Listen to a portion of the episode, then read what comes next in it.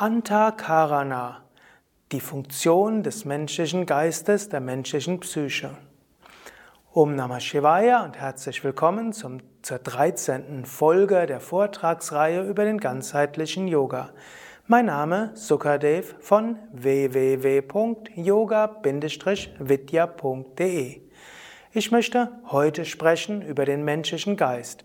Wir sind ja gerade im Raja Yoga, also im Yoga des Geistes, dem Yoga, der uns helfen will, Herrscher zu werden über unsere Gedanken und Gefühle, man könnte auch sagen, geschickter mit unseren Gedanken und Gefühlen umzugehen und dann auch Gutes in der Welt zu bewirken. Und dort gibt es zum Beispiel das Modell des Antakarana mit den vier Aspekten des inneren Instrumentes. Karana heißt Instrument. Karana heißt das, mit dem wir etwas tun. Wir haben Bahya Karana, das ist das äußere Instrument, und wir haben Antakarana, das innere Instrument. Äußeres Instrument ist unser Körper mit seinen verschiedenen Fähigkeiten und die Psyche ist Antakarana, inneres Instrument. Dabei wird auch schon klar, im Yoga gehen wir nicht davon aus, dass wir der Körper sind. Der Körper ist unser Instrument. Wir sind auch nicht unsere Psyche. Unsere Psyche ist auch unser Instrument. Und wir können lernen, mit Werkzeugen und Instrumenten gut umzugehen. So ähnlich auch, angenommen, du hast einen Werkzeugkasten, dann kannst du auch lernen, damit umzugehen. Irgendwann mal als Kind habe ich einen Werkzeugkasten geschenkt bekommen und danach musste ich lernen, wie benutzt man jetzt den, die Säge, wie benutzt man den Hammer und den Schraubenzieher und so weiter. Und da war eine gewisse Anleitung notwendig und dann fing ich dann an zu basteln. So ähnlich, wir haben einen Körper. Einiges lernen wir von selbst, anderes können wir noch lernen, wie wir den Körper noch besser nutzen können. So dient ja auch das ganze Hatha Yoga dazu, dass wir unseren Körper besser nutzen können, ihn auch gesünder halten. Und so haben wir auch ein inneres Instrument, den menschlichen Geist. Auch dort können wir lernen, besser mit ihm umzugehen.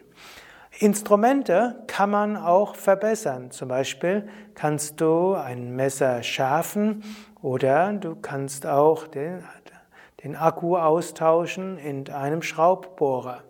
So ähnlich auch kannst du an deinen eigenen geistigen Fähigkeiten arbeiten. Und du kannst auch dafür, dazu beitragen, dass dein Körper besser funktioniert, dass er gesünder ist, dass du mehr mitmachen kannst. Gut, das Antakarana, also das innere Instrument. Dazu habe ich ein Schaubild gemacht, das es auch zum Beispiel gibt im Yoga Vidya Yoga Lehrer Handbuch. Diese vier Teile werden als Antakarana bezeichnet, bestehend aus Ahamkara, Buddhi, Manas, Chitta. Ich werde das genauer erläutern. Du selbst bist aber nicht dieses Instrument, du bist Atman. Atman ist das Selbst, die Seele. Atman ist ein, das Bewusstsein. Nun, du hast dieses innere Instrument. Dieses innere Instrument besteht aus vier Teilen. Chitta, in diesem Kontext bedeutet Chitta das Unterbewusstsein mit seinen Samskaras. Samskaras sind Eindrücke im Unterbewusstsein. Samskaras sind auch Fähigkeiten, Gedächtnis, Neigungen, Persönlichkeit, Charakter und so weiter, all das ist in den Samskaras drin. Im Chitta sind auch die Vasanas und Vasanas sind Wünsche. Also man könnte sagen, Samskaras mit äh, Wünschen verbunden sind Vasanas. Zweites ist Manas.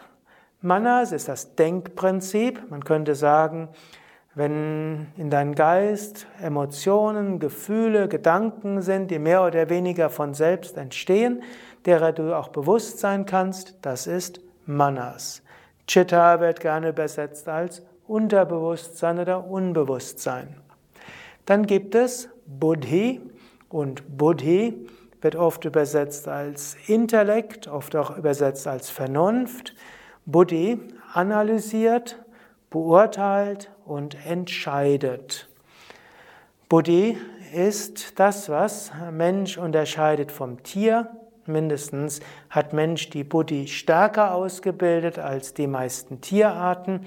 Mensch ist ein vernunftbegabtes Wesen, wie es Aristoteles gesagt hat. Und die Vernunft heißt, dass wir sagen können, das ist richtig, das ist nicht richtig, so will ich es machen, so will ich es nicht machen, das ist ethisch, das ist unethisch und so weiter. Und Buddhi stellt auch Fragen und hinterfragt auch Dinge. Schließlich gibt es Ahamkara und Ahamkara ist der Ich-Macher. Ahamkara bedeutet, man identifiziert sich mit etwas. Du bist ja das unsterbliche Selbst, die eins mit der Weltenseele. Und du identifizierst dich vielleicht mit dem Körper, vielleicht mit der Psyche, vielleicht mit bestimmten Fähigkeiten, vielleicht auch mit deiner Herkunft, vielleicht mit deinem Geschlecht, vielleicht mit deinem Beruf, vielleicht mit deiner Religion, vielleicht mit deinem Yoga-Zentrum und so weiter. Diese Identifikation nennt sich Ahamkara, der Ich-Macher. Du bist jedoch nicht nur in dir selbst, sondern du stehst natürlich auch im Kontakt mit deiner Umwelt. Zum einen nimmst du Dinge wahr, das sind die sogenannten Jnana Indriyas, von denen du schon gehört hast, die Wahrnehmungsorgane. Und zum anderen tust du auch etwas mit den Karma Indriyas, mit deinen Handlungsorganen. Also mit Händen tust du etwas, mit Füßen bewegst du, mit dem Mund sprichst du und nimmst Nahrung auf. Und dann gibt es noch Geschlechtsorgane, Ausscheidungsorgane, fünf Karma Indriyas, fünf Jnana Indriyas. So erfährst du Dinge und so kommen Reize und Gedanken in dich hinein und du tust Dinge. Aber, und das ist jetzt auch wieder etwas, was im Yoga gesagt wird, nicht nur nimmst du Dinge wahr über die physischen Sinne, sondern du nimmst auch wahr über deine Gedanken direkt. Man könnte sagen, aus der Gedankenwelt wirst du auch beeinflusst. Es gibt zum Beispiel Gedankenfelder, die eine besondere Kraft haben. Wenn du zum Beispiel in einen Ashram gehst, dort wirst du feststellen, dass du dort eine besondere spirituelle Kraft erfahren kannst und erhabene Gedanken kommen dorthin. Angenommen, du bist zusammen mit sehr aggressiven Menschen, merkst du, dass du auch irgendwie davon beeinflusst wirst. Und wenn du in einen Raum kommst, wo lauter depressive Menschen sind, musst du aufpassen, dass du nicht davon stark beeinflusst wirst. Umgekehrt haben deine Gedanken auch eine Auswirkung. Wenn du eine positive Gedanken hast, einen Gedanken des Friedens, strahlt das auch in die Welt aus. Und im Yoga nehmen wir ja an, wenn viele Menschen friedvolle, lichtvolle, mitfühlende Gedanken haben, dass es eine starke Lichtkraft gibt in der Gedankenwelt und wir hoffen, dass diese Gedanken dann eben auch sich in Ereignissen der physischen Welt, also einer friedvolleren Welt, sammeln. Leider, es ist jetzt das Jahr 2017, scheint es mir so, dass Gedanken des Hasses mehr werden. Und mir erscheint es so, als ob das sehr viel mehr sind als noch vor zehn Jahren. Menschen, denen, wo es früher, ich kann mich noch erinnern, vor einigen Jahren haben wir bei Yoga Vidya überlegt, ob wir in dem allumfassenden Gebet, wo steht, befreie uns von Selbstsucht, Gier, Zorn und Hass, vielleicht nicht einfach das Hass weglassen sollen, weil welcher Mensch kennt heutzutage denn eigentlich noch Hass? Leider muss ich sagen, dass es diese Diskussion nicht mehr gibt, denn in der Welt als Ganzes gibt es viel Hass. Die Hoffnung ist natürlich, dass die, die Yoga üben, dieses, dieses Gefühl nicht oder nicht mehr kennen, aber wir als Menschheit als Ganzes leider haben mehr solche Gedanken. Und wenn viele Menschen Hassgedanken haben und Gedanken der Intoleranz, schafft das auch ein negatives Energiefeld. Und dieses negative Energiefeld des Hasses kann leider manche Menschheitsverführer mit Energie versorgen. Und diese können dann Schlimmes tun. Oder diese negative Gedankenwolke kann sich dann in der physischen Welt manifestieren als Katastrophen, als Kriege oder auch als Naturkatastrophen.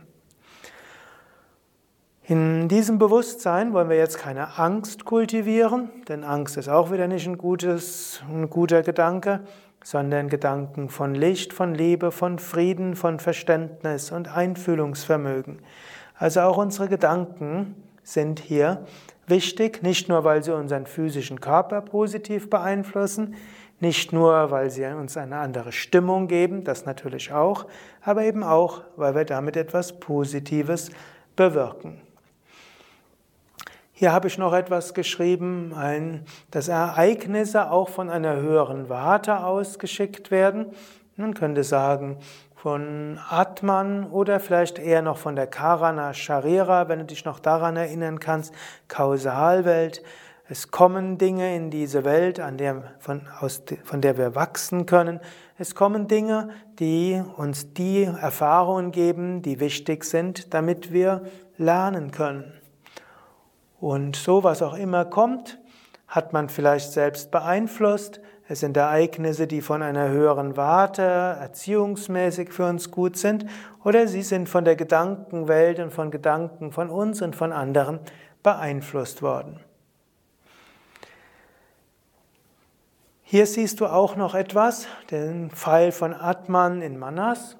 Atman ist unser wahres Selbst, Atman ist unser höheres Bewusstsein.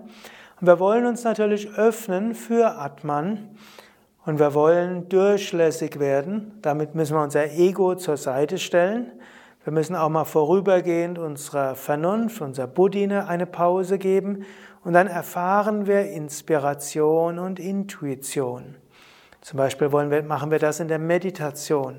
Wir machen es in den spirituellen Praktiken von Asanas und Pranayama, in der tiefen Entspannung oder auch zwischendurch. Vielleicht sogar wir sprechen ein Gebet, wenden uns an eine höhere Wirklichkeit und dann machen wir uns ganz offen und ruhig und schauen, ob wir eine Inspiration bekommen. Man könnte natürlich auch noch hier das Konzept von Ishvara, von Gott hineinführen und könnten auch sagen, nicht nur kommen diese Inspiration von Atman, vom Selbst, sondern kommen letztlich von Ishvara, von Gott aber letztlich, es heißt so schön, Ishvara, Guru und Atman sind letztlich alle Ausdruck der einen höchsten Wirklichkeit, nämlich Brahman. Aus diesem Bild heraus kann man eine Menge von Tipps auch für den Alltag bekommen. Zunächst einmal ist es wichtig zu verstehen, den Mensch zeichnet in besonderem Maße Buddhi aus. Buddhi heißt die Vernunft, Buddhi heißt auch der freie Wille. Der Mensch hat das Potenzial, nicht einfach äh, eine Reizreaktionsmaschine zu sein oder eine Gewohnheitsmaschine. Es gibt so viele Menschen, die einfach, man muss nur ihre richtigen Knöpfe drücken und dann reagieren die vorhersehbar. Als der Mensch hat aber die Fähigkeit, das eben nicht zu machen. Du musst nicht sofort reagieren, wenn dich jemand schief anschaut. Du musst nicht sofort etwas kaufen, nur weil du den Wunsch hast. Du musst nicht sofort wegrennen, nur weil du vor etwas Angst hast. Und du kannst auch, du musst auch nicht das weitermachen, was du bisher machst. Du kannst überlegen, warum mache ich das? Und was könnte ich machen, um mich spirituell zu entwickeln, um Gutes zu bewirken? Buddhi ist also der Schlüsselbegriff hier. Aber es gibt noch einen zweiten Schlüsselbegriff, das ist Atman, das höchste Selbst und auch die Inspiration. Manchmal gilt es, sich loszumachen, zu öffnen und um Führung zu bitten, Inspiration zu bekommen. Dann brauchst du aber wieder die Buddhi, die das interpretiert und schaut, wie du damit umgehst. Die Buddhi kann Einfluss haben auf Manas, dein Denken und Fühlen. Mit der Buddhi kannst du Einfluss nehmen auf dein Chitta, dein Unterbewusstsein. Du kannst deine Vasanas verändern, du kannst deine Samskaras verändern. Mit der Buddhi kannst du auch dein Ahamkara, also dein Ich-Gefühl, deine Identifikation bewusst machen und dich dann davon lösen.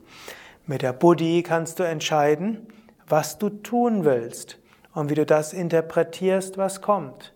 Mit der Buddhi kannst du auch sagen, ich will bewusst positive Gedanken haben.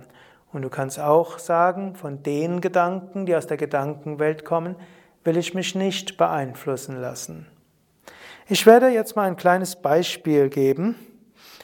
Ich werde jetzt äh, schauen, ob ich hier etwas finde. Genau. Hier, ich habe jetzt etwas in der Hand Und angenommen, du würdest das jetzt als Video sehen, dann würde jetzt Nanda sich bemühen, das etwas näher zu zeigen und vermutlich wird es immer noch genauso undeutlich sein wie bisher. Und daran können wir jetzt äh, überlegen, wie der menschliche Geist funktioniert. Schon als ich mich hingebückt habe, hast du dich vielleicht gefragt, was macht der Sukadev denn jetzt? Also du hast etwas gesehen, die Jnana Indriyas haben eine Information gegeben, du wusstest nicht, was es ist. Dann ist diese Frage ans Unterbewusstsein gegeben worden, im Sinne von, was macht er denn? Gab es schon mal so eine solche Situation? Dann hm, hat Nanda, ist noch etwas näher rangefahren. dann hast du geguckt, sieht man es jetzt etwas mehr? Was ist das? Vielleicht hast du gesagt, jetzt gedacht, ja, ist vielleicht ein Teppichfussel. Vielleicht konntest du sehen, da ist ein bisschen Grün dabei. Ist es vielleicht ein Stück Blatt? Buddhi analysiert, was könnte es sein, greift auf die, in den, ja, auf die, das Wissen von Chitta, Unterbewusstsein zurück und entscheidet entweder, hm, kriege ich nicht raus, zu wenig Information, oder vielleicht sagst du, könnte das und das sein. Also bist du vielleicht zum Schluss gekommen, ähm, Teppichfussel mit einem Stück grünem Blatt. Dann sagt Ahamkara, jetzt kommt nämlich Ahamkara ins Spiel und sagt, ich weiß, es ist ein Teppichfussel mit einem grünen Blatt. Gut, jetzt sage ich dir, dass der Teil vom Teppichfussel war korrekt, aber es war kein grünes Blatt vom Pflanzer, sondern es war ein Stück von einem grünen Papier, was ich dort in der Hand hatte. Jetzt angenommen, du hast jetzt etwas davon gewusst, du hast selbst gedacht, es ist ein Teppichfussel mit einem Stück grünen Stück Papier, dann wirst du dich jetzt großartig fühlen, obgleich keiner weiß und niemand dich dafür lobt. Ego, Ahamkara will nämlich Bestätigung finden. Angenommen, du hast was anderes gedacht, Vielleicht weißt du, es ist gerade März, Sukadev hat vielleicht irgendwo ein Stück von einer Tulpe oder so und dann bist du vielleicht leicht enttäuscht. Natürlich nur leicht, denn hier kommt es ja auf nichts an. Ich will nur sagen, Ego identifiziert sich mit dem, was man denkt und fühlt, noch mehr, was man sagt und tut. Ego will Bestätigung haben.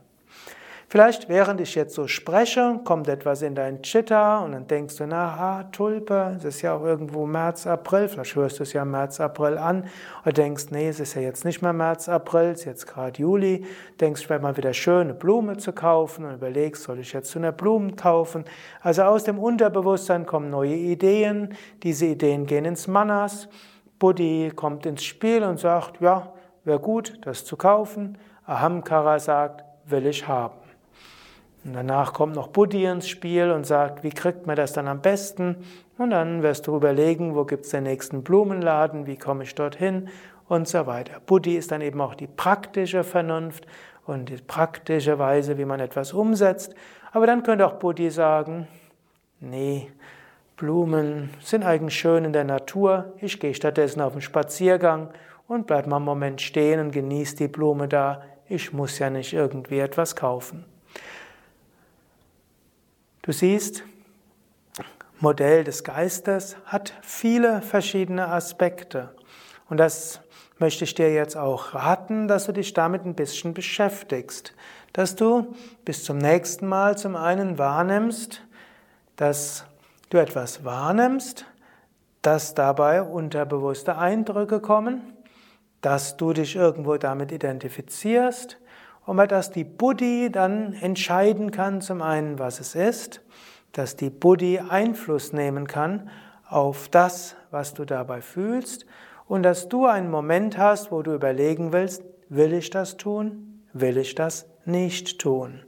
Die Freiheit ist in Buddhi. Das Zweite, was ich dir auch empfehlen will, ist, nutze deine Gedanken positiv. Nimm dir vor, Gedanken des Friedens zu schicken, vielleicht sogar jedes Mal, wenn du aufwachst, jeden Morgen, bevor du einschläfst, in jedem Fall vor und nach deiner Meditation und Yoga-Praxis. Schick positive Gedanken in die Welt hinein. Und umgekehrt, wenn Gedanken in dich hineinkommen, überlege, sind das wirklich deine eigenen Gedanken oder greifst du Gedanken von anderen auf und willst du dich davon beeinflussen lassen? Und wenn dein Geist irgendwo sagt, das will ich haben, dann sage nicht, ich will es haben, sondern kannst sagen, da ist ein Wunsch im Geist. Unterbrich die Identifikation von Ahamkara, mit den Wünschen, die in Manas hineingekommen sind, indem du mit deiner Buddhi sagst, da ist ein Wunsch in meinem Geist und nicht ich habe der Wunsch oder noch mehr ich will aber. Denn nicht du willst, sondern sein Wunsch aus dem Unterbewusstsein, vielleicht angeregt durch Erfahrung, hat sich manifestiert im Manas und Ahamkara identifiziert sich damit. Nicht du hast den Wunsch, sondern da ist ein Wunsch. Und noch weniger, wünschst du das, sondern da ist ein Wunsch hier. Und noch eine nächste Sache. Du kannst auch bewusst entscheiden, welche Inhalte du haben willst in Manas. Und du kannst auch entscheiden, was schaust du an, um dich diesen, Karm, diesen Jnana Indriya Eindrücken auszusetzen. Wenn du merkst, da sind Gedanken in deinem Geist, die nicht so schön sind, dann ersetze sie durch andere. Und wenn du feststellst, dass bestimmte Dinge, die du tust oder die du wahrnimmst, einen Einfluss auf deinen Geist haben, der nicht so schön ist, überlege, was könnte ich stattdessen tun und welchen Eindrücken könnte ich mich stattdessen aussetzen. Also, bis zum nächsten Mal, öffne dich öfters mal zur Atman, zur Inspiration. Nimm das Spiel deines Geistes wahr, Gedanken und Gefühle in Manas, Unterbewusstsein, das dort hineinspielt, Identifikationen, Reizreaktionsketten. Sei dir bewusst, Einfluss der Gedankenwelt, nutze die Einfluss auf die Gedankenwelt und nutze deine Buddhi, um zu gestalten, deinen Geist, deine Psyche, deine Gedanken und das was du tust. Ja, das war's für heute. Beim nächsten Mal werde ich dir noch ein paar mehr Tipps geben, wie du deine Gedankenkraft einsetzen kannst, um Gutes zu bewirken. Mein Name Sukadev von www.yoga-vidya.de. Ich möchte vielleicht auch noch auf zwei Bücher hinweisen. Zum einen das Buch Die Yoga-Weisheit des Patanjali für Menschen von heute, als zweites das Buch Der Königsweg zur Gelassenheit, zwei Bücher, die ich geschrieben habe, wo du noch mehr erfahren kannst darüber, wie der Geist funktioniert und wie du mit der Kraft deines Geistes arbeiten kannst. Noch ein drittes Buch, ein Buch von Swami Shivananda, Gedankenkraft und positives Denken ist ein wunderschönes Buch, mit dem du viele Tipps bekommen kannst, wie du deine Gedanken gut beeinflussen kannst und nutzen kannst. Om Shanti.